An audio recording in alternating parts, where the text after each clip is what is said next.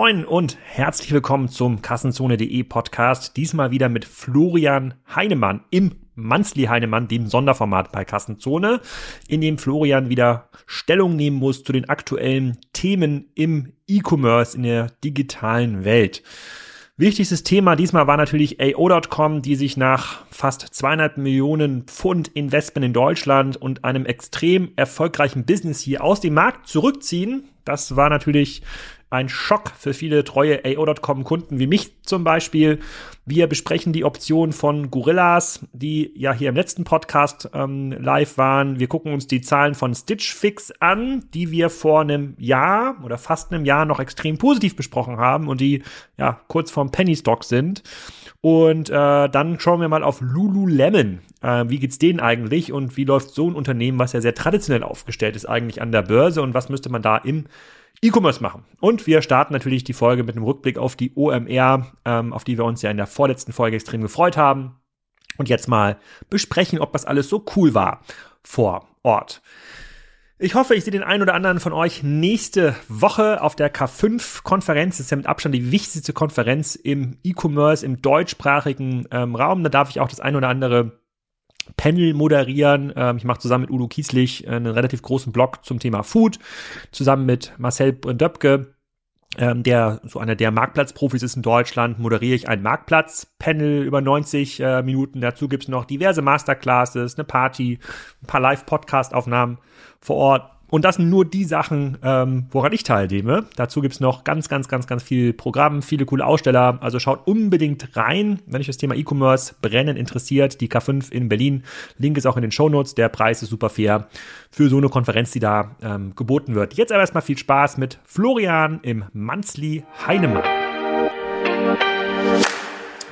Florian, herzlich willkommen zum Kastenzone Podcast. Diesmal die Juni-Ausgabe. Das letzte Mal haben wir gesprochen, da war es noch vor der OMR, Anfang Mai. Da haben wir uns noch auf die OMR gefreut. Mittlerweile warst du da, ich ja auch. Wir haben uns vor Ort gesehen. Vielleicht steigen wir mal mit einem kleinen Recap an. Das haben ja die meisten schon wieder vergessen, äh, was das für ein Event war. Ähm, aber dadurch, dass wir im letzten Podcast drüber gesprochen haben, möchten wir natürlich anschließen. Wie war's? Ich würde sagen, furi furios, würde ich sagen. Furios, ja. Es war äh, also die Dichte an Top-Speakern und äh, die war schon beeindruckend. Also äh, man hätte eigentlich immer einen Top-Vortrag hören können zu jeder Zeit ne, auf den verschiedenen Konferenzen. Es gab ja auch noch dann die die äh, Future Moves und nebenher noch eine Fintech-Konferenz, die auch irgendwie wahnsinnig hochkarätig besetzt war mit irgendwie Gründer Revolut und natürlich so. Also es war schon, war schon sehr beeindruckend. Für mich persönlich, ich war ein bisschen über, überfordert, muss ich sagen, ne, mit, mit Entfernungen und parallelen Events und so weiter. Nee, aber schon ein absoluter Wahnsinn. Also muss man sagen, ähm, war auf jeden Fall nochmal eine Steigerung zu dem, was ich aus 2019 war das ja dann in Erinnerung ja. habe hm. und äh, oder hatte. Und äh, insofern, äh, ja, kann man nur, kann man nur gratulieren. Ich glaube, größer sollte man es wahrscheinlich nicht mehr machen. Ist fast die Frage, ob man dann das eine oder andere irgendwie aufteilt. Ne? Also ob man zum Beispiel diese Future Moves Geschichte, also diese Mobility-Konferenz, ob man die dann wirklich nochmal ein bisschen separater macht ähm, weil ich glaube, teilweise geht dann so ein bisschen auch die Qualität des Contents äh, unter. Das reicht dann, glaube ich, auch für mehrere Veranstaltungen.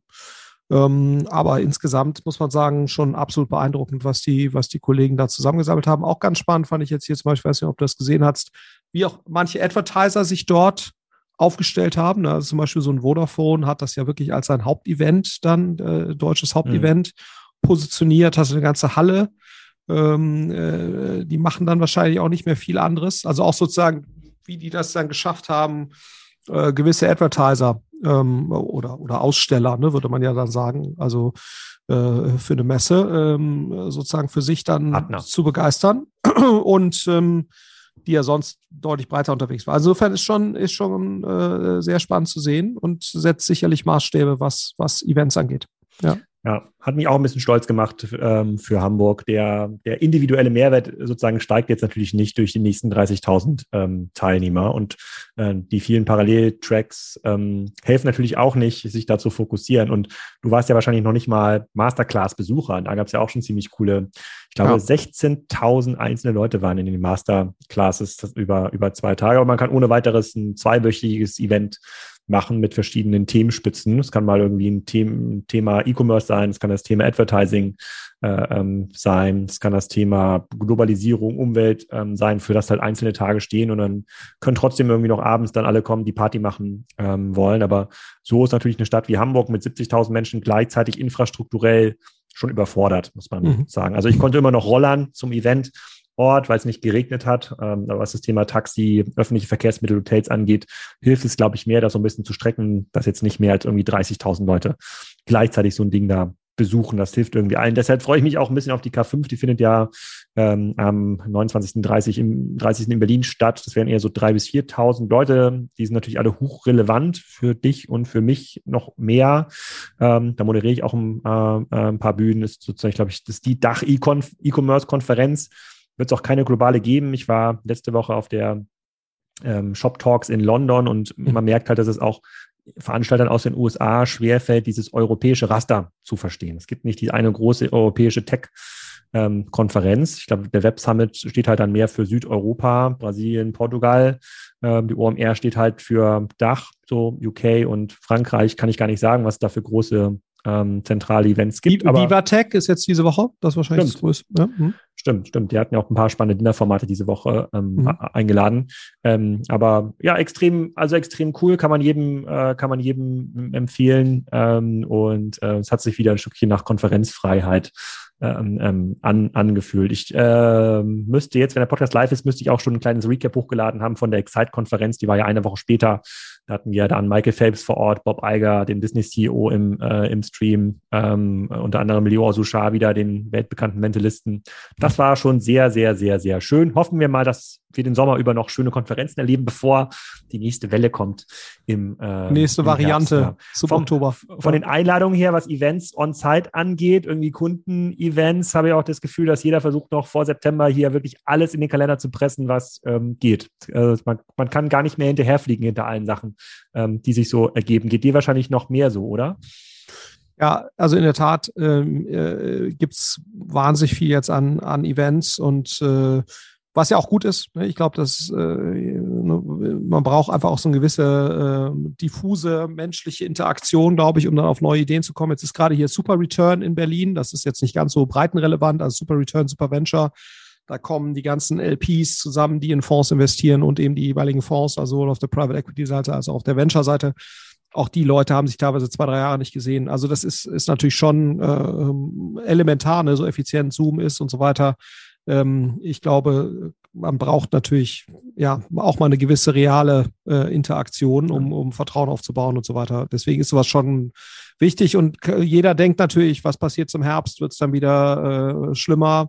Oder ich meine, es haben sich natürlich auch die Maßstäbe verschoben. Das hat man ja vielleicht auch auf der OMR gesehen. Ne? Also äh, da war ja trotz noch relativ hoher Zahlen ähm, äh, viele Leute ohne Maske unterwegs und, und so weiter. Und das war, ja, also du merkst natürlich auch schon, so wie das, das akzeptierte Verhalten der Leute äh, sich verändert. Ne? Ähm, klar, natürlich auch wegen geringerer äh, Todeszahlen und so weiter, aber es ist schon, ist schon ganz spannend zu sehen, wie sich auch sozusagen akzeptierte Verhaltensmuster äh, über die Zeit dynamisch anpassen. Ähm, mhm. Also ich glaube, wenn man jetzt äh, überlegt, vor zwei Jahren hätte man diese Art von Inzidenz, klar, fairerweise noch bei einer anderen Variante, da wäre sowas absolut äh, undenkbar gewesen. Also ich bin mal sehr, ich bin mal sehr gespannt. Also es bleibt, bleibt äh, spannend, auch in dieser Hinsicht.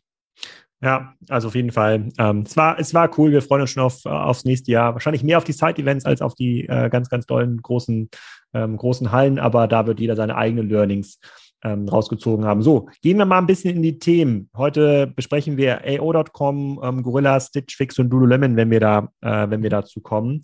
Ähm, so, ich glaube, den spannendsten Move, äh, ja, diesen Monat, vielleicht sogar für dieses Jahr, hat AO.com ähm, gemacht. AO.com ist ja das Lieblingsbusiness ähm, aller Menschen, die ihre Waschmaschine nicht mehr beim Mediamarkt selber abholen, sondern einen sehr guten Service haben wollen, wenn sie einen Geschirrspüler, Waschmaschine, Herd ähm, kaufen. Ein vertikalisiertes Konzept aus, äh, aus UK äh, mit deutlich über anderthalb Milliarden Pfund äh, Jahres. Ähm, Umsatz, die sind sehr, sehr aggressiv in einige Länder expandiert, unter anderem in Deutschland, über 150 Millionen Euro investiert oder Pfund, ähm, muss gleich mal nachgucken, aber es ist eine sehr, sehr hohe Zahl, ähm, kurz vor der Profitabilitäts. Äh, ähm, Nach meinem Verständnis waren es Pfund. Pfund.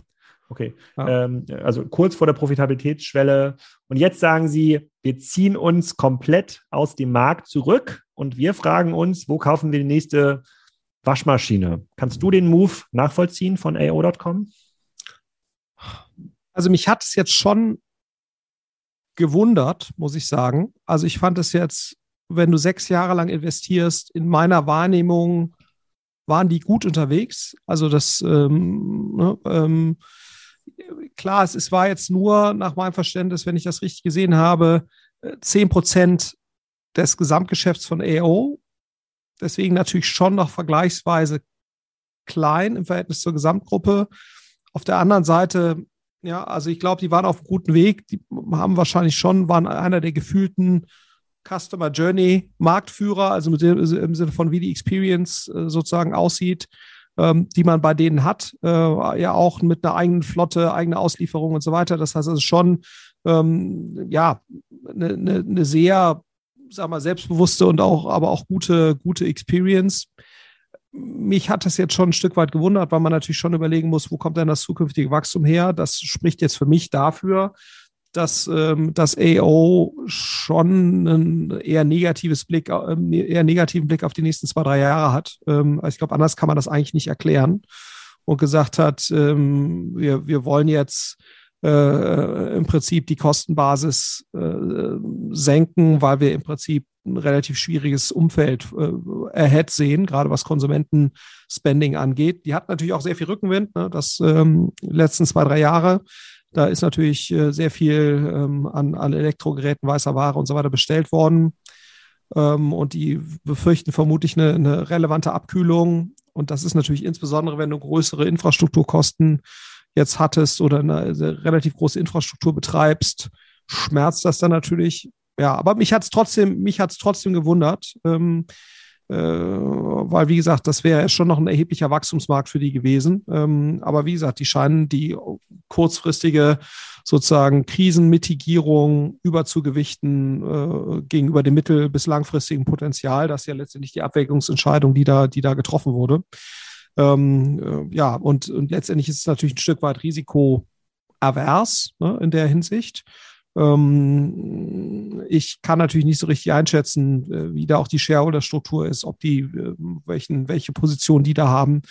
Äh, aber man beobachtet das jetzt natürlich an einigen Stellen, also jetzt ja nicht nur dort, sondern dass, dass sozusagen die, die kritische Sicht ähm, oder die vorsichtige Sicht, die zum Teil fast panische Sicht auf, auf das, was jetzt die nächsten Monate und vielleicht sogar noch länger kommen wird, ein Stück weit ja, Entscheidungs leitend äh, wird. Äh, und, und ich vermute mal, dass es so auch hier äh, war. Aber ich hätte mich wahrscheinlich, wenn ich da ein Handeln sozusagen verantwortlicher Position wäre, vermutlich eher anders entschieden, ohne dass ich jetzt natürlich genau weiß, wie da auch sozusagen die Position der Shareholder ist, ob die sagen, okay, wir sind auch bereit, nochmal eine gewisse Loss-Making-Phase mitzutragen und gegebenenfalls noch durchzufinanzieren. Das weiß ich natürlich alles nicht. Das ist von, von außen natürlich schwer zu sagen. Aber ich, mich hat es etwas gewundert.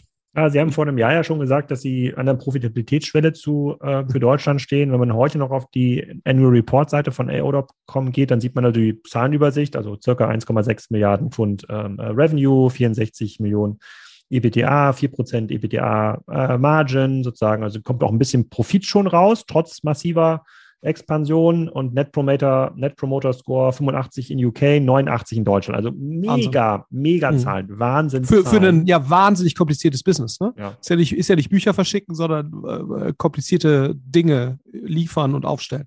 Ja. Okay, aber wenn du sagst, ähm, die bereiten sich vor, ähm, äh, dass der, also sie bereiten sich ja dann auf eine Rezension vor. Dann sagst du ja, sie müssten wahrscheinlich, vielleicht sinkt dann der Umsatz im nächsten Jahr ähm, und sie sagen, sie können sich aus dem bestehenden Cash nicht so refinanzieren, dass sie unprofitable Märkte, wie Deutschland wahrscheinlich noch zwei, drei Jahre bleibt, mittragen wollen. Sie haben in Ihrer Pressemitteilung auch gesagt, dass Sie 20 Millionen investieren müssten, um diesen Markt überhaupt ähm, diesen Markt überhaupt ähm, zu schließen. So, wenn ich, wenn ich jetzt mal überlegen würde, das ist ein Business, was in Summe schon profitabel ist, ähm, was immer noch ordentlich wächst und in einer Kategorie in einer Kategorie unterwegs ist, zu, zu den größten überhaupt gehört, ne? Äh, sozusagen weiße äh, weiße mhm. Ware. Das ist quasi eine Nische aus Consumer Electronics ähm, Kategorie, aber mehrere Milliarden groß in vielen Märkten in Europa.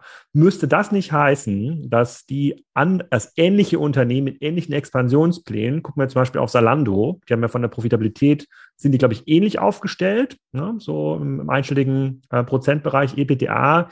Die haben massiv jetzt im Wettbewerb mit About You nach Osteuropa expandiert. So die, das Konsumentenverhalten ähm, dürfte sich in dem Bereich vielleicht sogar noch krasser niederschlagen. Ich weiß nicht jetzt, ob Mode, ob Mode resistenter ist als weiße so, Ware. Schwer also mein Gefühl ist halt nur, dass natürlich weiße Ware, äh, Elektro hatte natürlich sehr, sehr starken Rückenwind 2020, 2021. Hm. Und das ist natürlich auch schon ein Geschäft, wenn du da sehr starken Rückenwind hattest, dann kommt natürlich auch dann irgendwann der Backlash, ne, weil wie oft kaufst du dir eine Waschmaschine und so weiter. Das heißt, ich vermute mal, dass die relativ stark von einem Rückgang betroffen sein werden, vermutlich stärker als das in Zalando und About You der Fall ist. Wäre jetzt mein Gefühl, ja, hm. ähm, von dem, und das muss ja auch das Reasoning sein, ja. Aber, aber hältst, hältst du es dann für schlau, wenn du so eine Online-Company bist, muss jetzt nicht Zalando oder About You sein, können jetzt auch andere sein, dass man dort ähm, vor der Gefahr, aufziehenden Gefahr einer Rezension einfach alle expansiven Investment-Stops, weil das sind ja, hm, keine Ahnung, wenn Sal bis Salando in Kroatien Geld verdient, keine Ahnung, ob es jetzt ein Markt ist, in dem sie gerade sind, aber dauert, bis das Investment zurückgezahlt ist, dauert es halt noch fünf, sechs, sieben Jahre. So, die muss man ja erstmal durchfinanzieren können aus dem, aus dem Kerngeschäft. Siehst du dieses Verhalten bei vielen anderen Unternehmen? Siehst du es vielleicht auch bei Portfoliounternehmen, dass quasi alles jetzt wirklich zu krass zukunftsorientiert ist im Erlösmodell oder in der Erlösaussicht gecuttet wird? Ja, sagen wir so, man, man sieht das eben schon jetzt immer stärker, ne? ähm, dass ja quasi diese kurzfristige Cash-Absicherung ein Stück weit handlungsleitend, handlungsleitendes Motiv wird und, und ich finde jetzt, gerade bei so einem Business wie hier, ne, äh, hätte ich mich wahrscheinlich eher anders entschieden. Aber wie gesagt, es hängt natürlich immer davon ab, was man denkt, wie lang kann ich jetzt äh, zwischenfinanzieren, ne, wenn, wenn es wirklich so kommt. Mm, und ich, hier ist natürlich schon, das ist ein äh, ziemlich infrastrukturintensives Geschäft. Das heißt, wenn man davon ausgeht, dass der Umsatz zurückgeht, dann kippt das relativ schnell von der Profitabilität in, in, in, in äh, nicht mehr bestehende Profitabilität. Und die gehen wahrscheinlich schon davon aus und sehen sicherlich auch schon die Signale. Und das siehst du auch bei Home24 und so weiter, so Dingern, wo man sagt, okay, das ist jetzt das erste, wo man anfängt, Konsumzurückhaltung zu zeigen. Ähm, äh, da, sagen wir so, das kann, ist natürlich schon äh, tendenziell kann man auch sagen, eine rationale Strategie, weil man sagt, okay, bevor ich jetzt das große Ganze gefährde, äh, und ich habe ja ein bestehendes Business, was sozusagen, selbst wenn es jetzt wahrscheinlich ein Stück weit zurückgeht vom Umsatz, immer noch zumindest mal kein Geld verliert. Ähm, da zu sagen, ich jetzt das Ganze gefährde, dann, dann ähm, schließe ich das. Wenn ich jetzt sehr vorsichtig bin hm, und vor allen Dingen auch sozusagen nicht so richtig absehen kann oder äh, eine relativ lange Krise erwarte oder eben nicht so richtig absehen kann, wie lange das dauert, ist das nicht irrational. Ich, wie gesagt, es hängt, glaube ich, immer von der Investorenbasis ab. Ne? Also im VC-Bereich würdest du dann wahrscheinlich mit deiner Investorenbasis sprechen und sagen, wie seht ihr das? Werdet ihr bereit, eben auch eine etwas längere Zeitdauer durchzufinanzieren? Das ist natürlich bei einem börsennotierten Unternehmen nochmal ein Stück weit was anderes. Äh, ähm, aber auch dort kann man natürlich diese Gespräche führen. Würdet ihr im Zweifelsfall oder äh, zur Not eine Kapitalerhöhung zeichnen, die uns dann hilft, äh, solche Verluste zu tragen? Ähm, ja, also vielleicht wurden diese Gespräche auch geführt und, und äh, wurden im Prinzip äh, dann äh, verliefen nicht so, wie sich das AO-Management das vorgestellt hat. Ähm, aber ja, also ich, ich sehe gerade relativ viel in dieser Richtung und ich tendiere auch dazu, das eher für eine Übertreibung zu halten, zumindest in einzelnen Fällen. Ich glaube, klar, wenn du jetzt ein High-Cash-Burning-Business bist, Flink Gorillas und so weiter, dann ist das sicherlich sehr rational, sich jetzt so zu verhalten. Bei einem profitablen Business mit eigentlich einem soliden Modell und mittelfristig äh, auch guten bis sehr guten Aussichten, muss man da, glaube ich, sehr vorsichtig sein, weil es jetzt schade, dass man sich im Prinzip die Arbeit der letzten sechs Jahre quasi damit innerhalb von wenigen Monaten äh, äh, kaputt macht. Und das, wie gesagt, bei dem, was du, was du gerade beschrieben hast, äh, wahnsinnig guten der Promoter Score, was ja dann auch wieder zu organischem Wachstum und zu Wiederholungskäufen führt. Ne? Klar, in dem Bereich sicherlich eher auf einer mittleren Frist, weil natürlich nicht, man nicht jede Woche eine Waschmaschine kaufen kann. Aber ich glaube, ich hätte zumindest sehr, sehr viel versucht, um diese Zwischenfinanzierungsfähigkeit zu sichern ja, an, an AOs Stelle. Bist du AO.com-Kunde? Äh, wir haben da schon zweimal was bestellt, ja. Mhm. Wenn du jetzt nicht mehr bei AO.com bestellen kannst, was wäre dein Next Best Store, wo du bestellst? Ich würde wahrscheinlich dann äh, bei Idealo erstmal gucken äh, und ah. dann äh, Vergleich machen. Ja. Und sonst natürlich bei otto.de. Stimmt.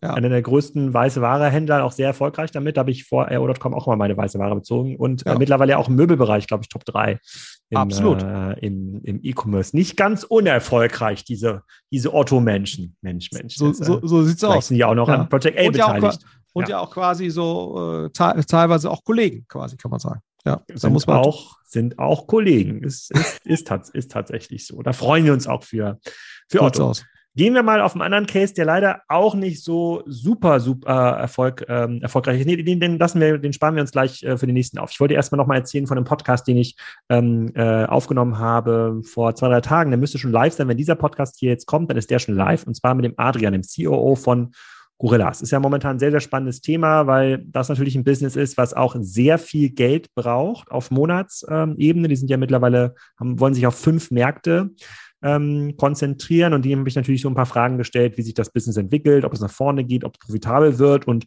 der hat gesagt, klar, wird das profitabel. Und es gibt auch Kunden, die damit schon über 50 Prozent äh, ihres Warenkorbes äh, ihres monatlichen Warenkorbes abdecken und die wollen auch diese Kunden weiter entwickeln, dass die am Ende des Tages alle alles bei Gorilla, ähm, bei Gorillas bestellen. Ihr seid ja auch in, diesen, in der Szene mittendrin in Berlin. Wir hatten schon über dein eigenes Bestellverhalten ähm, gesprochen. Ähm, du bist dem stationären Handel schon abhanden gekommen äh, und versuchst schon. Du bist dem stationären Lebensmittelhandel, ja? Also stationären genau. Lebensmittel. Wie? Ja. Und, aber deine Klamotten kaufst du noch bei Piken Kloppenburg? auch, auch, auch ansonsten muss ich fairerweise sagen, äh, weitgehend, aber okay. auch immer mehr Lebensmittelhandel. Vielleicht mal ein schönes Sofa vor Ort bei einem sozusagen, bei, bei einem, in, einem, in einem Ausstellungsraum bei bei Polstermöbel Schuster. Äh, so, ähm, jetzt, äh, jetzt aber zurück. Ähm, so, da haben wir verschiedene Optionen besprochen. Ähm, das, das klang ganz ähm, interessant und das klang für mich natürlich auch so ein bisschen nach der HelloFresh-Geschichte. der Adrian hat ja auch HelloFresh als CEO mit aufgebaut, auch das US-Geschäft aufgebaut hat da alles gesehen. Ähm, ich persönlich glaube auch, dass es eine sehr, sehr starke und gute Perspektive für dieses Fast Delivery äh, ähm, Business gibt. Aber jetzt sind wir hier in einem Business, was ja deutlich länger noch wirklich Cash braucht. Das kann man jetzt nicht einfach so profitabel drehen. Also AO.com kann jetzt einfach sagen, wir konzentrieren auf unsere Kernmärkte, wo wir noch weiterhin Geld verdienen. Bei einem Business wie Gorilla, was ja super expansiv funktioniert, genauso wie Flink, geht das ja gar nicht. So, ist in diesem aktuellen Marktumfeld, in dem wir uns gerade bewegen, wie, wie nimmst du denn solche Businesses ähm, äh, wahr? Also hier gibt es einen echten USP, hier gibt es einen echten Customer Value. Klar, es gibt eine ganze Menge Dinge, Lernkurve, die man irgendwie rein optimieren muss. Aber in einem, allein in Deutschland, über 200 Milliarden Euro großen Markt pro Jahr ist da Platz, damit Gorillas flink locker ein paar Milliarden Euro Umsatz aufbauen. Aber sie brauchen halt sehr viel Geld über eine lange Zeit. Wie, wie schätzt du das ein? Ja, also es ist sicherlich schwieriger, das aktuell hinzukriegen, ja, als das jetzt noch vor einem Jahr war. Da brauchen wir überhaupt gar nicht drüber zu reden. Und das siehst du ja auch an den äh, Bemühungen, ne, jetzt da die Kosten runterzubringen, ähm, auch gewisse Märkte, die halt besonders viel Investment äh, nehmen, das wird ja dann eben auch nicht weiterverfolgt. Ne? Also ähnlich jetzt wie bei AO, bloß dass AO natürlich aus einer ganz anderen äh, Ausgangsposition da, da startet. Ich glaube auch, dass das profitabel sein kann. Ne? Ähm, und du siehst ja auch schon sozusagen jetzt so Themen, dass du halt nicht mehr unbedingt zehn Minuten deliverst, sondern dass es jetzt eher 20 Minuten sind oder teilweise auch 30 und dass da, du merkst auch, dass der Gorillas-Fahrer dann häufig drei, vier Tüten dabei hat für unterschiedliche Kunden. Das heißt, dass du dann so eine Art Tourenlogik reinkommst und nicht mehr in eine, ich hole eine Tüte für einen Kunden, dann fahre ich wieder zum Depot zurück, hole die nächste Tüte, sondern eben sehr stark in so eine, so eine Tourenlogik, was, wenn die Stellfrequenz ausreichend hoch ist in einer relativ kleinen Region, dann kann das wahrscheinlich auch äh, äh profitabel werden. Ne? Sicherlich auch, wenn wenn sozusagen da die Bereitschaft nochmal da ist, auch Lieferkosten, du hast ja auch gemerkt, so die Lieferkosten werden angezogen, das habe ich jetzt auch gerade von, von London äh, gehört, von jemandem, der in London regelmäßig bei Gorillas bestellt, dass auch dort die, die äh, auch bei Getir und so weiter die Kosten angepasst werden. Ich glaube, das kann dann schon profitabel sein. Ich glaube, die Schwierigkeit ist natürlich, und das ist gerade nicht so, so einfach, du brauchst halt Investoren, die relativ unabhängig von den aktuellen Gesamtstimmungen auf sowas schauen und sagen, ist mir egal, ähm, ich finanziere das jetzt eben durch, weil ich glaube, dass äh, sozusagen, äh, wenn da die und die Bestellfrequenz erreicht wird und, und, und die, die äh, Density der, der Bestellung, dann wird das auch profitabel sein und auch die Lohnkostensteigerungen werden daher, ähm, kann ich quasi überkompensieren. Ich glaube auch, dass das geht. Aber natürlich, die, es ist in einem aktuellen Umfeld natürlich nicht einfach, Investoren zu finden, die wirklich sich davon freimachen und davon unabhängig sind. Ne? Ich glaube, das kann man ja gerade wieder beobachten, auch in den Aktienmärkten und so weiter. Das ist der Anteil von unabhängig denkenden Investoren, die nicht so stark kontextabhängig sind, ist in meiner Wahrnehmung eben nicht so groß. Ne? Und die musst du halt finden. Und die müssen auch noch sagen, okay, von den äh, Dingen, äh, die jetzt sozusagen gerade investierbar sind, mit, mit einem eher conviction-driven, äh, hypothesengetriebenen, ich mache mich unabhängig vom Makroumfeld äh, Ansatz, die müssen dann auch noch sagen, äh, äh, innerhalb der Möglichkeiten, die ich jetzt habe, äh, ist, ist dieses Modell für mich das attraktivste. So. Und da ist natürlich die Wahrscheinlichkeit nicht ganz so groß, wie es jetzt vor einem Jahr war. Das muss man, muss man, muss man, glaube ich, ganz nüchtern sagen. Ich glaube aber nicht, dass das unmöglich ist. Und ich glaube auch, wenn Investoren bereit sind, das mitzugehen, da brauchst du natürlich schon tiefe Taschen, können die, glaube ich, jetzt ein sehr attraktives Investment tätigen. Ich glaube sowieso, dass die Leute, die jetzt ähm, Mut haben und, und die sich sozusagen ein Stück weit frei machen von der allgemeinen Stimmung, dass die mit einem Zeithorizont von fünf bis sieben Jahren ganz hervorragende Deals werden machen können. Ne, so. Aber klar, die musst du natürlich finden. Ähm, und, und das ist zumindest mal nicht trivial, aber ich auf gar keinen Fall unmöglich. Und ich wünsche natürlich den Kollegen, dass sie das, dass sie das schaffen. Ähm, weil, wie du schon sagst, das ist ohne Zweifel etwas, was Kunden sehr gut finden. Ähm, ist jetzt zehn Minuten, hätte das so sein müssen und wäre es vielleicht geschickter gewesen, mit einer halbstunden Proposition anzutreten, ne, direkt oder 20 Minuten, weil es ist natürlich, äh, zehn Minuten macht es natürlich überproportional teuer, ne, äh, ähm, da solche Fenster anzubieten. Ähm, ja, wahrscheinlich schon. Ne? Ähm, aber gut, jetzt ist es so. Und, ähm, und wie du schon sagst, es gibt da nochmal erhebliches Potenzial bei der Automatisierung dieser Stores. Da gibt es auch Technologien, die das, also der, der, der Depots. Also ich glaube, da, da geht einiges. Ähm, es ist aber natürlich trotzdem nicht das kapitaleffizienteste, was man so, was man so machen kann. Mhm. Und Kapitaleffizienz ist natürlich gerade schon etwas, was, was Investoren eher anzieht. Ähm, ja, also insofern, ich bin, bin sehr gespannt, äh, was passieren wird. Äh, Punkt. Aber ich glaube, es wäre, wenn man das Geld hat ähm, und einen gewissen Mut, ist das sicherlich nicht das Schlechteste, was man gerade machen kann. Mhm. Der Adrian meinte, dass, es, ähm, dass sie natürlich aus einem Marktumfeld kommen, in der Wachstum übergewichtet wurde in der Bewertung. Ja, wenn du aus, ähm, wenn du aus irgendwie ähm, einem, quasi 10 Millionen Funding, irgendwie 5 Millionen Wachstum generieren konntest, war die Firma dann irgendwie 50 Millionen mehr wert, so, konnte dann entsprechend mehr Geld aufnehmen. So, in, da haben wir jetzt ja relativ viele Unternehmen, die aus so einer Wachstumslogik heraus finanziert wurden. So, und die Investoren, die quasi diese, diese Wachstumsconviction hatten, sozusagen, die haben jetzt auf einmal die Profitabilitäts ähm, äh, ähm, Conviction. Siehst du denn irgendwelche ähm, am Horizont Investoren wie, ich glaube, vor acht Jahren war das mal DST Global, die da so viel sozusagen investiert haben. Dann zwischendurch kam mal Tiger, dann natürlich der Vision Fund von äh, ähm, sozusagen aus, aus Japan. Oder sind die alle damit beschäftigt, ihre bestehenden Portfolios zu schützen? Ja, also ich glaube, erstmal muss man natürlich sagen, dass, dass viele von denen ja gleichzeitig, wie ja Softbank auch, ne, eine relativ große Public Equity Position haben im Tech-Bereich. Das gilt ja auch für Tiger, äh, das gilt für Cotu, weil das ja alles sogenannte so Crossover Funds sind, ne, die also alle so und deren Public Portfolien haben natürlich enorm verloren ähm, in den letzten äh, sechs bis neun Monaten. Äh, ja, teilweise 60, 70, 80 Prozent. So und das belastet natürlich schon auch direkt und indirekt die, die Private-Position oder belastet das Vertrauen in die Evaluations, die dahinter liegen. Ähm, und äh, vor allen Dingen haben die natürlich auch wahnsinnig schnell investiert, also diese Fonds. Das heißt, da muss man eben auch mal schauen, was ist da eigentlich noch an Reserven da, um dann eben das Bestandsportfolio zu schützen.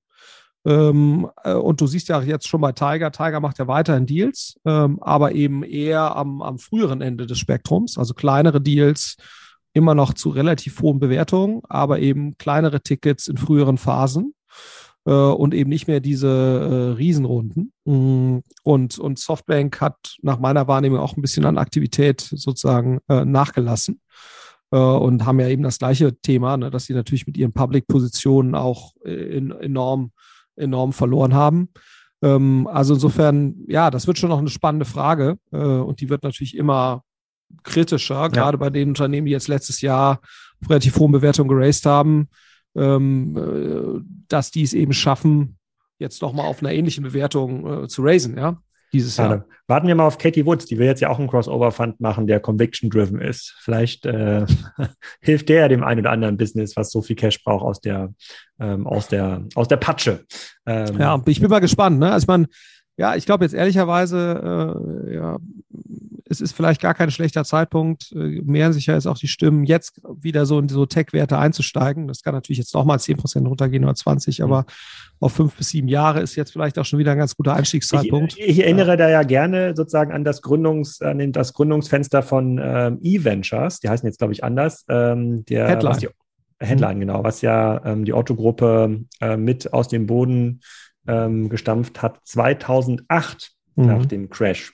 Und die sind quasi genau in so einem Crash-Fenster gestartet und ich denke, da hat der, äh, da hat der, ähm, ähm, ja, der Return quasi der ersten Funds ihnen auch recht gegeben, dass man genau in so einer Phase eigentlich guten, so einen guten Fonds auflegen kann. Absolut. Also ich glaube, das, das ist weniger das Problem für die neuen Fonds, die du jetzt investierst, ne, weil da profitierst du natürlich auch ein Stück weit davon.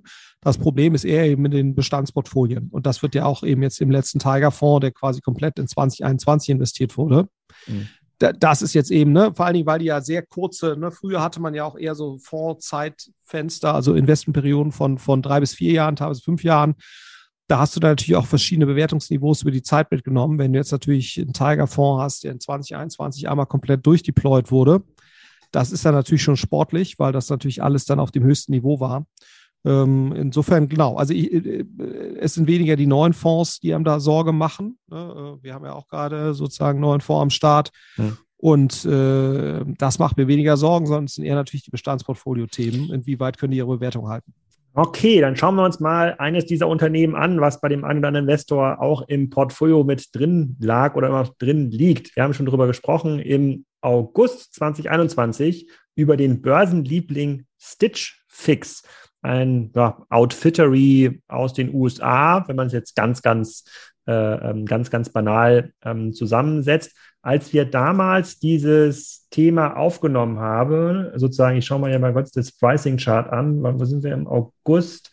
Da waren wir bei einer Bewertung äh, bei 45 Dollar pro Aktie, grob. Und heute mhm. sind wir bei 6,30 Dollar in einem Business. Also das heißt, wir sind bei einer, äh, wir sind bei einer Marktkapitalisierung von 680 Millionen Dollar ähm, bei einem Business, das, bei einem Business, das glaube ich 500 Millionen pro Quartal macht, wenn ich das richtig in Erinnerung habe. Genau, Revenues 2021 2 Milliarden und recht hohe Short-Position, 13 Prozent äh, sozusagen 13,5 Prozent Short Interest auf der auf der Aktie. Ja, so. Ähm, wenn ich das mir so anschaue, minus 90 Prozent Wertverlust äh, allein in diesem Jahr oder im letzten, also in den letzten zwölf Monaten, ähm, nicht, nicht so geil. Was ist denn da passiert mit einem unserer Lieblinge? Und wir haben die Aktie echt recht positiv besprochen oder das Unternehmen recht positiv besprochen. Ja, also ich glaube, das ist äh, in der Tat, ne, wir waren ja eigentlich ganz, ganz angetan. Und äh, was ist passiert?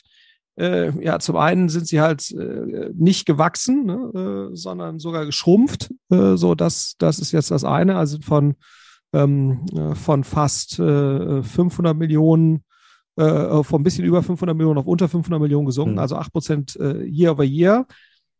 was fairerweise bei einigen äh, E-Commerce-Themen natürlich der Fall war ne, jetzt mhm. und sie natürlich gegen das absolute Monsterquartal 2021 äh, gelaufen sind. Das heißt, muss man mal gucken, wie das jetzt hier over year sich im nächsten Quartal darstellt. Aber erstmal sind sie, sind sie geschrumpft ne, und, und äh, die Anzahl der aktiven Kunden ist geschrumpft. Das ist natürlich schon auch äh, äh, äh bitter. So, und ähm, äh, auf der anderen Seite, und deswegen finde ich, äh, zeigt sich schon, dass sie auch gar nicht, also dass sie operativ vielleicht dann doch wieder auch einen ganz guten Job machen. Äh, ist, hast du pro Kunde, der aktiv ist, einen höheren Revenue. Das hat sich sozusagen mhm. 15 Prozent gesteigert. Das ist ja eigentlich schon nicht schlecht, aber ich glaube, was letztendlich dann den Ausschlag gegeben hat, neben dem, dem Wachstumsthema, dass der Verlust, äh, der operative Verlust eben gestiegen ist ne? ähm, auf, auf über 100 Millionen. Ähm, und äh, das ist natürlich schon etwas, ähm, wo wahrscheinlich dann auch in gewisser Weise jetzt die, die Angst herrscht. Und anders ist, glaube ich, sozusagen dieser, dieser Status ähm, äh, quasi, dass sie da mittlerweile ja deutlich unter einmal Umsatz liegen. Ne? Die Dinge jetzt gerade mal 0,3 mal Umsatz oder so, sowas in der mm, Kante. Ja, ungefähr. Ähm, äh, dass, äh, dass auch sicherlich eine gewisse Angst da ist, dass dem Business das Geld ausgeht. Ja, so, äh, wenn, wenn sie weiter so. Äh, aber ich habe immer gehört, an der Börse kann man sich doch ganz einfach nachkapitalisieren. Deswegen ist nicht doch an der Börse. Ja, ja, aber wenn du insgesamt nur noch eine Marktkapitalisierung von 650 Millionen hast, und gleichzeitig äh, sozusagen dreistellig burnst im Jahr, dann, äh, ne, wie viel, also, und die Frage ist natürlich auch, irgendjemand muss deine Kapitalerhöhung ja auch zeichnen, ja, so, und äh, deine Investoren sind sicherlich nicht gerade wahnsinnig große Freunde von dir, deine Bestandsinvestoren, wenn du äh, über 90 Prozent quasi Aktienkursverlust hattest im letzten, äh, im mhm. letzten Jahr. Äh, und dann, dann, das senkt natürlich auch die Wahrscheinlichkeit einer erfolgreichen Kapitalerhöhung, ne, mal abgesehen davon, dass du dann eben nochmal natürlich auch eine entsprechende Verwässerung hast und so weiter. Also insofern, äh, äh, ja, äh, das, das kommt da wahrscheinlich alles zusammen. Ne? Also äh, trotz sozusagen Weiterentwicklung operativ dann eine Ausweitung des Verlusts, gesunkene, gesunkener Revenue, das ist dann schon alles relativ äh, heftig in, äh, in, in Summe. Aber angenommen, du bist jetzt so ein Conviction-getriebener Investor und da bist du ja. Ne? Und du hättest jetzt einen deutlich größeren Fonds als Project A. Jetzt haben wir hier ein Business, das macht schon zwei Milliarden Dollar Umsatz äh, mit sehr, sehr attraktiven Kunden. Das sind ja diese Kunden, die sich sehr individuell mit diesen Paketen ähm, stylen lassen. Klar, man muss so ein bisschen an diesem Business noch konfigurieren, damit das, ähm, damit das Geld verdient. Und das, das kann man sich jetzt kaufen äh, für gerade mal 650 äh, Millionen. Vielleicht erinnerst du dich noch an ein paar andere Podcasts, wo wir mal gesagt haben, was kostet es eigentlich heute, ein E-Commerce-Business aufzubauen? Ja, in der mhm. Zeit, wo Tarek noch About You gestartet hat, hat man gesagt, ja, so, man muss so 50 Cent bis ähm, 80 Cent pro Ziel-Euro investieren. Also wenn man eine Milliarden-Company werden will, muss man schon mehr als 500 Millionen ähm, investieren. Mittlerweile sind die ganzen Werbepreise gestiegen, alles ist gestiegen, Gehälter sind gestiegen, Technologie ist teurer, äh, äh, teurer geworden. Das heißt, man geht jetzt eher davon aus, dass man mehr als ein Euro investieren muss, um ein Euro Zielumsatz zu erreichen. Also um ein 1 Milliarden Euro E-Commerce-Business aufzubauen, jetzt mal egal in welcher Kategorie, Consumer Electronics, Fashion, Furniture, muss man möglicherweise schon eine Milliarde in die Hand nehmen. Jetzt haben wir hier ein Unternehmen, das macht schon zwei Milliarden, das wächst auch noch, das kostet aber nur 650 Millionen das ist doch eigentlich ein smarter Case für ein Business, was vielleicht noch nicht so stark online ist, für, keine Ahnung, ähm, mir fällt immer nur Walmart ein, ich kenne mich einfach viel zu wenig aus im US-Markt. Aber sagen wir mal, es gibt quasi so ein Apparel-Business, äh, äh nachher sprechen wir noch über eins, ähm, äh, äh, Lululemon, da zu sagen, komm, ich nehme einfach jetzt die von der Börse, dann habe ich hier ein relativ starkes, großes Business, das kann ich mit meinen Operations ähm, verheiraten. Das ist doch eigentlich ein, ein cooler Case, weil das Kerngeschäft, das haben wir auch im Podcast im August besprochen, den verlinke ich auch nochmal in den Show Notes, ist ja stabil. Also der, die Kunden machen mehr Umsatz, das ist äh, sozusagen, die sind extrem wertvoll, man kann in der Zukunft auch noch ein bisschen mehr äh, ähm, verkaufen, man kann ja die Werbekosten ein bisschen runterdrehen und quasi das Neukundengeschäft äh, ein Stückchen, ein Stückchen zurückfahren. Eigentlich doch jetzt ein sehr, sehr attraktiver Case für, eine, für einen strategischen Heuschrecken-Move. Ja, gut, aber das ist natürlich, die wollen natürlich schon auch ein Business, was keinen Cash verliert, zumindest. Mhm. Ne? Und das hat eben, äh, das haben die Kollegen jetzt hier eben noch nicht zeigen können. Ne? Und ähm, der Rückenwind ist natürlich ein Stück weit, ein Stück weit raus, äh, der jetzt die letzten zwei Jahre geherrscht hat. Selbst da wurde kein Geld verdient. So, also insofern, ja, äh, ich denke mal, da herrscht einfach eine gewisse Skepsis und ich glaube auch ein, mhm. Man könnte aber in der Tat überlegen, also ich bin mir auch relativ sicher, dass jetzt der eine oder andere PE sich das gerade anschaut ne, und sagt, okay, bin ich, wäre ich in der Lage, das, das profitabel zu drehen, relativ einfach. Man, die können hier natürlich nicht mit Fremdkapital arbeiten, was sie, was sie gerne machen. Ähm, aber ich bin mir sicher, dass, dass Leute sich das anschauen und, und, und, und also im Sinne von jetzt Private Equity Firmen und überlegen, äh, traue ich mir zu, das, das zu drehen, weil in der Tat, ne, wenn du sagst, du schaffst es, fast zwei Milliarden Umsatz zu machen, ähm, das ist ja schon ein Wort. Ähm, und, und wenn ich das jetzt äh, für 0,3 mal Umsatz oder sowas von der Börse nehmen könnte, das ist schon ein relativ klarer Fall in der Richtung. Aber wie gesagt, dazu stecke ich jetzt zu wenig in den Operations und Margen und so weiter, um das ich habe mir, ich hab mir, hab mir das Call-Transcript durchgelesen. Also, wir haben jetzt ja gerade Earnings ähm, gehabt, deswegen haben wir das drin. Das ist erst äh, von, äh, vom 9. Juni. Da fragen auch die Analysten tatsächlich, wie es denn, wie es denn aussieht mit der ähm, Conversion Rate äh, auf der Webseite und Profitabilität. Da haben sie gesagt, sie sind äh, frohen Mutes, 2023 wieder ein profitables Gesamtjahr ähm, zeigen zu können. Also konnten jetzt aber auch nicht aufzeigen, wie es genau funktioniert und wann sich das, ähm, wann sich das dreht. Aber du würdest schon sagen, wenn man jetzt einen klaren Profitabilitätspfad nachweisen könnte, wäre das ein Case für einen Strategen. Also wir reden jetzt hier Absolut. von Businesses, das hat quasi, als wir letztes Mal gesprochen haben, war das noch 8 Milliarden wert. So, jetzt reden wir über 700 Millionen, die man noch zahlen muss. Wenn, wenn der Trend so weitergeht, kann man es vielleicht für eine halbe Milliarde ähm, schießen. Aber dann hat man einen, einen riesen Kundenstamm, der auch sehr treu ist, recht, äh, ähm, den man im Kern auch profitabel abhandeln kann. Das könnte ja auch für eine Marke attraktiv sein, die eine relativ hohe Überlappung hat mit ähm, Stickfix und hätte dann einfach eine relativ starke, coole E-Commerce Operation. Finde ich jetzt nicht, also mich hat es überrascht. Ich finde es nicht absurd. Also ich finde den Gedanken überhaupt nicht absurd. Mhm. Ähm, man braucht, kann es aber natürlich, wie du sagst, das kann, glaube ich, nur ein Stratege machen, der sich mhm. halt zutraut, ähm, da auch die operativen Themen ne, äh, so zu drehen oder nochmal eine Margenverbesserung auf dem Einkauf äh, äh, zu erreichen und so weiter. Ähm, oder eben den Finanzinvestor, äh, der sozusagen sich diese operative Expertise dazu holt mhm. ähm, über, über entsprechendes äh, Personal.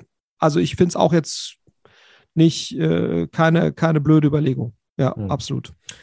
Okay, dann möchte ich dir mal quasi als Abschlusscase einen so einen so Strategen vorstellen, der es ja vielleicht kaufen ähm, könnte. Und dieser Stratege ist Lululemon kennt der eine oder andere, der hier Sport äh, äh, treibt. Ähm, man sieht das hier, äh, für die den Podcast hören, sieht das nicht, aber Florian liegt hier auf so einer rosa Yogamatte und äh, ähm, sieht sich quasi hier die Analysen äh, ähm, an, an, an seinem großen Sportscreen. Ähm, da reden wir von einem Unternehmen, was gerade an der Börse 35 äh, Milliarden, 35 Milliarden Dollar äh, wert ist. Es hat, konnte seinen Börsenkurs eigentlich gut schützen, auch in den, im Crash in den letzten zwölf Monaten. Ähm, das Verkauf. Über 27 Prozent verloren. Das ist äh, für. Äh, in, ja, also in, der aktuellen Phase. Ist das äh, super. Ja, ja. Äh, so, das, das hat quasi zum 30.01.22, da ist das Geschäftsjahr abgeschlossen, ähm, hat das einen Umsatz von 6 Milliarden gemacht, hat da circa, äh, hat da circa Net Income von einer Milliarde draus gezogen, ist recht ist recht profitabel, macht über 50 Prozent seines Geschäfts im E-Commerce mittlerweile, kommt aber aus dem Store-Umfeld. Das ist, glaube ich, ein Business, was schon über 20 Jahre alt ist, ist über Stores groß, ähm, über Stores äh, ähm, ähm, ähm, groß geworden. Und ich habe mir mal so ein bisschen den Geschäftsbericht durchgelesen. Auch dort kommt das Stichwort E-Commerce nur einmal vor auf 90 Seiten. Und ich frage mich jetzt, wo ich dieses Business sehe, was ja wirklich ein ganz einfaches Fashion-Business ist. Also die Klamotten sind jetzt irgendwie nicht besonders toll, die sind äh, nicht besonders nachhaltig, sondern ähm, das ist wirklich ein, ein, ein Mode-Business. Ähm, das scheint ja eigentlich ein geilerer Case zu sein als dieses doch recht anstrengende Retail-Business wie AO.com, Zalando, About You, wo man sich permanent im Kreis drehen muss, permanent innovieren muss, jetzt noch anfangen muss, außerhalb des Kerngeschäftsmodells Geld zu verdienen, indem man quasi irgendwie Advertising Services verkauft, Logistic Services ähm, ähm, verkauft. Ähm, und da erinnere ich mich noch an den Spruch, den mir, ich weiß gar nicht, wer mir das mal gesagt hat, aber die Hälfte aller Yachten, die du siehst, Ibiza oder Mallorca, das sind so Fashion. Unternehmer. Und die, die müssen noch nicht mal richtig gut sein im E-Commerce. Also Lululemon hat einen relativ simplen E-Commerce. Standard. So, wenn ich mir das jetzt so anschaue und uns, wie ich mich zurückerinnere an unseren ersten Podcast 2014, da haben wir noch darüber gesprochen, macht es Sinn, einen Zalando-Wettbewerber zu bauen. Ähm, hätten wir uns nicht mal lieber auf den Fashion-Markt konzentrieren sollen, irgendeine coole Marke hätten bauen sollen? Flo? Ja, sagen wir so, ich glaube, da hast du einen gewissen Survivor-Bias. Ne? Also, äh, was will ich damit sagen? Ja, das sieht jetzt natürlich alles nach einem tollen Case aus und die sind ja jetzt irgendwie, was ich, 24, 25 Jahre alt. Ja, steht hier genau, 98 gegründet. Ähm, aber ich glaube, man muss halt anerkennen, das ist schon die absolute Ausnahme, äh, dass sich das so entwickelt. Ähm, und für das Beispiel Lululemon gibt es sehr, sehr, sehr, sehr, sehr, sehr viele, die es nicht geschafft haben. Also die aller, aller, allermeisten. Ähm, und ich glaube, warum das jetzt, ne, ich finde auch, die Produkte sind jetzt nicht besonders differenziert. Also in meiner Wahrnehmung, ich bin jetzt natürlich auch nicht die Zielgruppe, ähm, aber man wundert sich schon. Äh, und ich glaube, da sind schon sehr viele Dinge zusammengekommen. Und das ist aus meiner Sicht nicht so einfach replizierbar. Das haben ja auch schon sehr, sehr viele versucht. Aber wie wir ja beide wissen, die meisten D2C-Brands, gerade wenn es dann um kapitaleffizientes Wachstum angeht, äh, geht, äh, schneiden da nicht so besonders gut ab. Ich glaube, ein Grund, warum die so gut unterwegs sind, ist eben auch, weil sie halt lange Zeit hatten, um äh, jetzt eben nicht zu stark das Wachstum zu beschleunigen, sondern es gab eine gewisse Community, dann wurde iteriert, äh, dann wurde, wurde relativ moderat expandiert. Ähm, und das ist natürlich sozusagen im heutigen Umfeld mit Sicherheit deutlich schwerer so eine Größenordnung zu erreichen. Hm, also insofern würde ich jetzt unser, unser Urteil äh, aus 2014 trotzdem nicht revidieren. Äh, mhm. Ich glaube, Spiker war wahrscheinlich trotzdem eine bessere Idee. Ja, also Spriker ist jetzt ja auch kein Hardcore-Retail-Business äh, wie Zalando About You, das ist ja ein extrem smartes Software-Business. Ähm, Ach so, so, genau. So, ja. sorry, ich dachte, du hättest meintest, wir hätten damals sozusagen dann eher nee, das, sowas das verfolgen müssen. Das dann nicht, aber, ich, ja. aber ich, ich, ich habe auch mal zwischendurch so geguckt, ich, also ich habe mir jetzt dann den ganzen Börsenbericht natürlich einmal durchgelesen und so ein bisschen überlegt, so, was macht das irgendwie aus? Also äh, wir sind jetzt quasi nicht Zielgruppe äh, ähm, offen, ähm, offensichtlich, aber wenn jetzt mal Google nach diesen klassischen sozusagen äh, Fragt, so, was ist irgendwie, was ist irgendwie die Lululemon Strategy, ist irgendwie Promoting Lululemon Athletica. Und das fairerweise kommt das eins zu eins aus dem, aus dem, äh, aus dem, ähm, aus dem, aus dem ähm, Börsen. Also das denkt sich Google jetzt nicht aus, sondern die holen das aus diesen Börsenprospekten äh, ähm, raus. So, was ist denn der USP von diesen Produkten, die für mich genauso aussehen wie alle anderen Athletic-Produkte wie American Apparel? Ist halt irgendwie, sie heißt Fashional and Functional ja, so, was für ein Produkt, äh, was für ein Produkt ist denn das, äh, äh, ist denn das nicht? Sie hatten, glaube ich, natürlich auch mit diesem Fitness-Trend letzten zwei, drei Jahren extrem Rückenwind. Ja, sozusagen alle wollen irgendwie so fitter aussehen. Äh, ähm, viele, viele tragen jetzt diese, diese Leggings, ähm, die man früher irgendwie als Unterhose angezogen hat. Ähm, als, kann, als normale kann man im Homeoffice, kann man sich damit auch hinsetzen. Ja, nicht, genau, aber nicht nur im Homeoffice wird das mittlerweile getragen. Aber ich möchte mich jetzt hier quasi nicht äh, sozusagen ähm, so, da aus dem Fenster lehnen und das, das, das, das verurteilen. Aber es fällt auf jeden Fall, es fällt auf jeden Fall äh, äh, auf. Und dass so ein Business aber so groß, also quasi so einen Rückenwind hat, wächst, die Stores wachsen, die haben Stores eröffnet in der Corona-Krise, obwohl ganz viele Stores global geschlossen sind äh, ähm, in, in Europa, in den ähm, in den USA. Sie haben natürlich einen sehr, sehr starken US- und Kanada-Fokus. Kanada den Rest der Welt bedienen sie im Wesentlichen ähm, über ihre Website. Wenn ich das Business sehen würde, ähm, oder übernehmen könnte, dann würde ich natürlich eigentlich alle Stores gerne zumachen. Und diese Partnerstrategie, die sie heute haben über Fitnesscenter, Yoga-Studios, wo sie ihre Ware auch vertreiben, das halt massiv treiben, weil das ist quasi so ein Kostenapparat, den sie mit diesen Stores da aufgebaut haben. Es ist so schön effizient, was sie da im Direct-to-Consumer machen mit einem recht einfachen äh, ähm, Produkt. Da kann man aus diesen 6,5 Milliarden Umsatz kann man 2 Milliarden Rendite äh, schlagen. Ist eigentlich ein sehr, sehr, sehr, sehr geiler Case. Würdest du, wenn du Lululemon bist, so ein Business wie ähm, Stitch, Fix, Stitch, Stitch Fix kaufen? Ich glaube ehrlicherweise nein, ne, weil die brauchen, also Lululemon braucht ja eher eine bessere E-Commerce Operation, gutes CRM und so weiter. Das Kurationselement, was ja ein Stitch Fix besonders macht, spielt jetzt für eine, für eine funktional orientierte, sportorientierte Marke vermutlich nicht ganz so große Rolle. Wäre jetzt mein, mein Take. Aber ne? du, kommst ein, du kommst ein Team mit irgendwie 600 Leuten, die gut E-Commerce können. Ja, aber die ja sagen, unsere Kernstärke ist äh, hm. sozusagen Algorithmic enabled äh, sozusagen Curation. Hm. Und das ist jetzt natürlich für jemand, der Yoga-Leggings äh, verkauft, die aussehen wie lange Unterhosen. Äh, ich zitiere Alexander Graf, der ist, äh, äh weiß jetzt nicht, wie viel Algorithmic Curation Knowledge man da jetzt benötigt. Hm. Ja. Also für okay. Yogahosen und, und äh, äh, sonstiger eng anliegende äh, Produkte. Ja. Ich muss sagen, ich, ich, ich muss mich da selber ja auch so ein bisschen strafen. Ich hatte erst gedacht, so, ah, jetzt gucke ich da so ein Business, die wahrscheinlich mit ihren Stores mega viel Geld verbrennen und viel zu langsam äh, wachsen. Aber ähm, sie haben tatsächlich nachgewiesen, dass dieses so ein klassische Omnichannel sozusagen Brandbuilding-Business, was die betreiben, doch irgendwie ganz spannend und ganz cool ist. Und es gibt natürlich auch begleitende Marken wie American Apparel ähm, und fairerweise auch die Core-Sportmarken wie Nike, Adidas, die auch einen sehr, sehr guten äh, Job machen. Ähm, ich habe noch ein, zwei Fragen aus der Community, aus der Discord-Community. Da kann man Flo und mir ja Fragen stellen für diesen mhm. Podcast. Ich habe hier vorhin noch mal gepostet, dass wir jetzt gerade aufnehmen.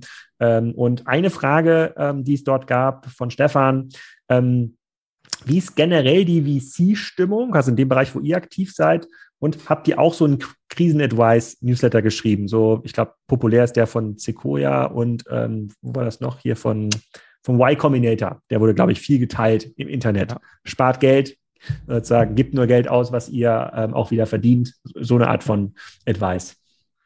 Ja, nein, also haben wir, haben wir nicht. Also wir haben mit, schon mit jeder Portfolio-Company äh, den Dialog gesucht, um eben zu schauen, wie seid ihr positioniert, wie ist die Cash Burn, um einfach auch so ein bisschen die Awareness zu schaffen dafür, ne, dass sich die Sichtweise gedreht hat, was wir vorhin mhm. auch schon gesagt haben, Profitabilität ist oder, oder strukturelle KPI-Verbesserung ist wichtiger als reines Wachstum und so weiter. Wie ist die Cash Runway? Hm, und immer so ein bisschen darauf hingewiesen, wie schwierig äh, Raisen geworden ist, dass die Bedingungen auch andere sind und so weiter. dass das schon. Ähm, jetzt keinen allgemeinen Newsletter, weil ich glaube, wir hätten damit jetzt auch äh, ne, Schwierigkeiten gehabt, jetzt noch durchzudringen. Und wir machen das ja auch jetzt nicht für die Öffentlichkeitsarbeit, sondern machen das ja im Wesentlichen, um jetzt den Portfolio-Companies irgendwie zu helfen. Und da gab es jetzt, glaube ich, schon genügend Newsletter, da brauchten wir jetzt nicht einen weiteren. Ähm, aber ich glaube, sozusagen das, was in diesen Dingern drinsteht, mit eigenen Erfahrungen kombiniert, sich da zu überlegen, was heißt das jetzt für das jeweilige Geschäft? Das macht, glaube ich, schon Sinn, sich das einmal anzuschauen. Und, und mhm. ich, ich bin jetzt eben nicht so ein Doom- und Gloom-Mensch, das sind wir, glaube ich, jetzt alle nicht, sondern ich glaube, man muss ja sich generell überlegen, äh, ähm, ne, was heißt jetzt diese neue Sichtweise, was heißt das für das jeweilige Businessmodell? Und ich glaube, gerade gute Geschäfte, äh, die relativ kapitaleffizient sind, die eine klare Margenstruktur haben, die vernünftig wachsen, äh, da jetzt zu stark reinzuschneiden, gerade wenn die noch Geld haben, da wäre ich jetzt eher vorsichtig, ob das, ob das wirklich wertschöpfend ist, weil man kann eben schon noch eine Menge kaputt machen. Mhm. Klar, ne, wenn wir jetzt, wir haben ja gerade da von Gorillas und so weiter gesprochen, da ist Cost-Cutting natürlich ein Stück weit unerlässlich, um, um die Überlebenswahrscheinlichkeit nochmal deutlich nach oben zu fahren. Ähm, äh, so, aber ich glaube, man muss sich eben wirklich jedes einzelne Business anschauen. Man muss sich anschauen, wie ist die Investorenbasis äh, sind das Leute, die dann eben auch sowas äh, durchfinanzieren können und das dann auch wollen, ne? äh, die dann auch ein Stück weit Conviction basiert äh, sich weiterhin sozusagen in der Lage sehen zu entscheiden oder sind das Leute, die halt sehr stark ähm, äh, kontextsensitiv oder, oder makrosensitiv sozusagen entscheiden.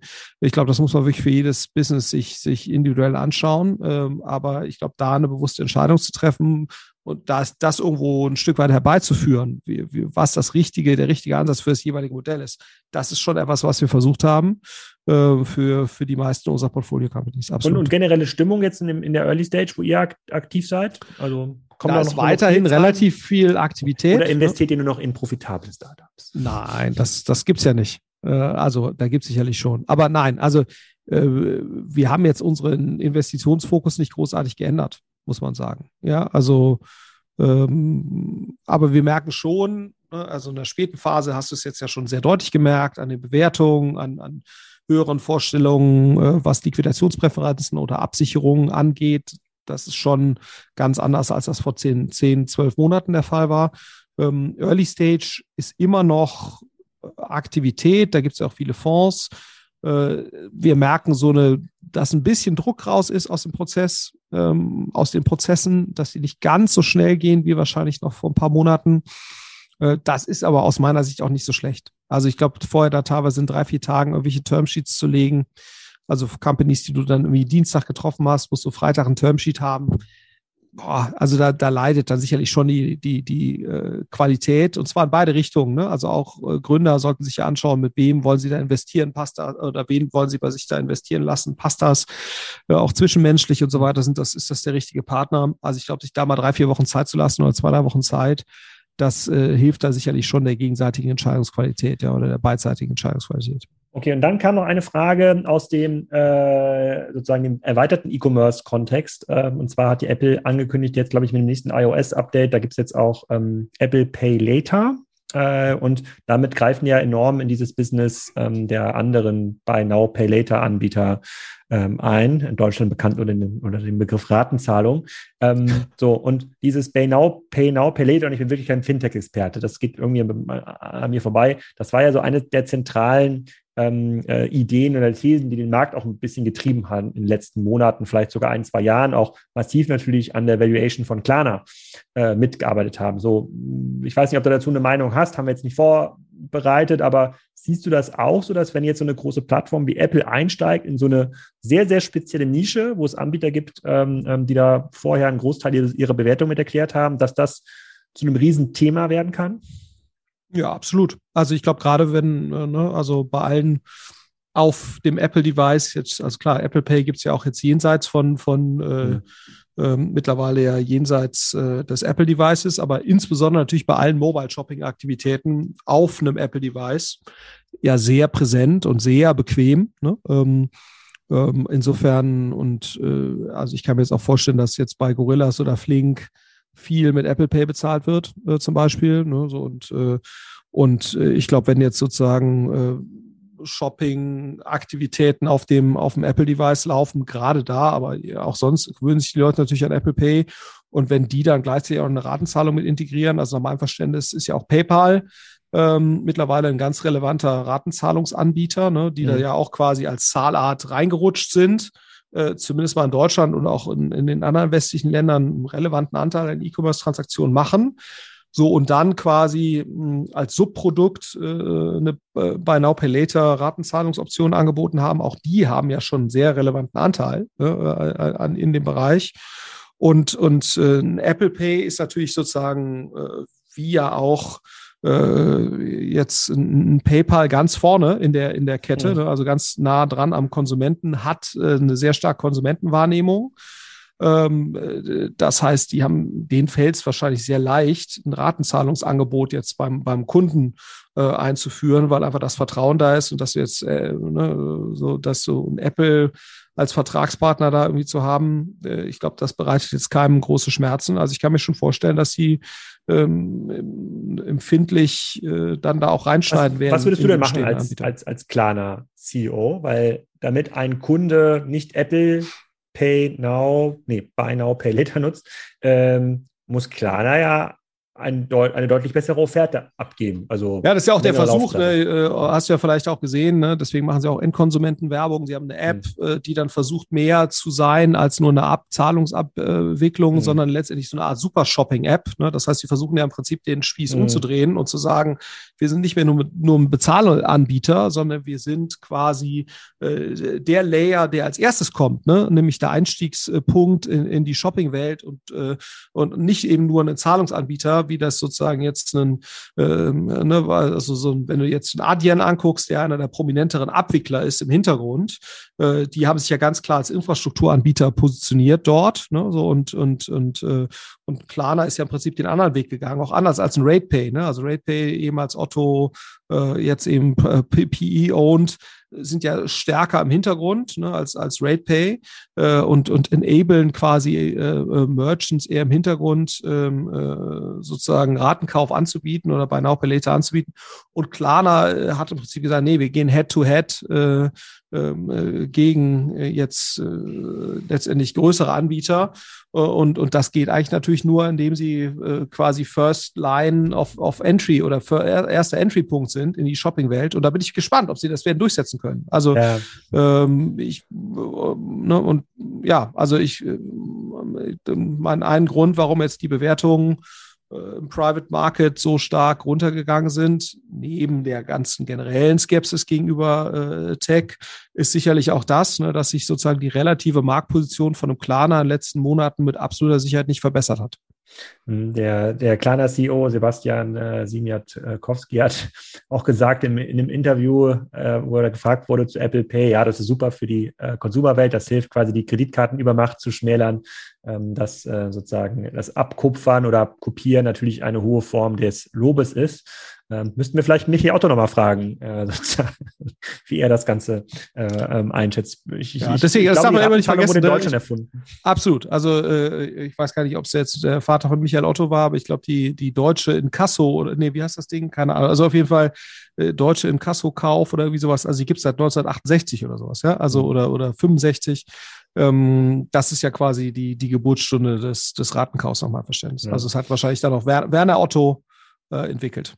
Ja. So, das waren noch mal ein, zwei Fragen aus der Community. Ähm, wir hoffen, dass wir das nächste Mal sprechen im Juli, dass die Konsumstimmung äh, besser ist, dass sozusagen wir dann tatsächlich den, den sozusagen die Bodenkurve des Marktes schon hinter uns gelassen ähm, haben. Vielleicht gibt es auch ein paar positive Nachrichten zum Thema Supply Chain, ähm, Ukraine-Krieg und, und vieles mehr. Das hoffen wir auf jeden Fall. Vielen Dank schon mal für deine Supply Zeit. Chain ja angeblich äh, äh, erste Lockerung in China, ne? also auf der Corona-Seite. Äh, war im Wochenende heißt, schon wieder Shanghai-Lockdown?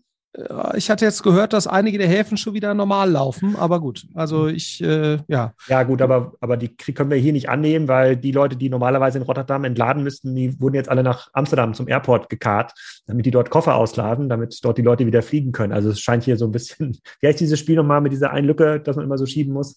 Ähm, das, ähm, das, das, das schiebt sich jetzt so, das schiebt sich jetzt so rum. Ich glaube auch fairerweise, dass das Supply Chain-Thema für viele Konsumententhemen durch die äh, sozusagen sich abflauende Kon Konsumhaltung gar nicht so hart auswirkt, weil jetzt eben doch nicht alle neue, neue Tischtennisplatte ähm, gerade gerade kaufen. Vielleicht schlägt das dann gar nicht so, ähm, so durch. Schauen wir mal. Wir hoffen auf deutlich bessere Aussichten und äh, krasse neue Milliarden-Cases im Juli.